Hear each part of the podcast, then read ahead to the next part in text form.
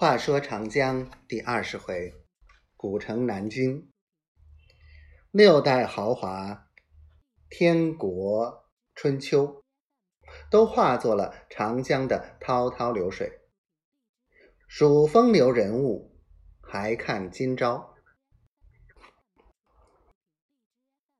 在唐代大书法家颜鲁公居住过的地方，林散之在奋笔挥毫。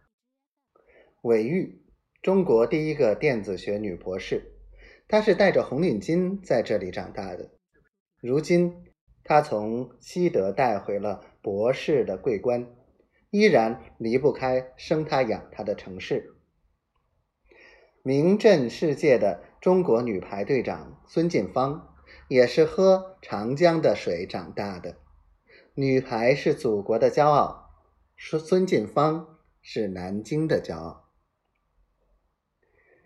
这里是紫金山天文台，到了这里你会感觉日月之行若出其中，星汉灿烂若出其里。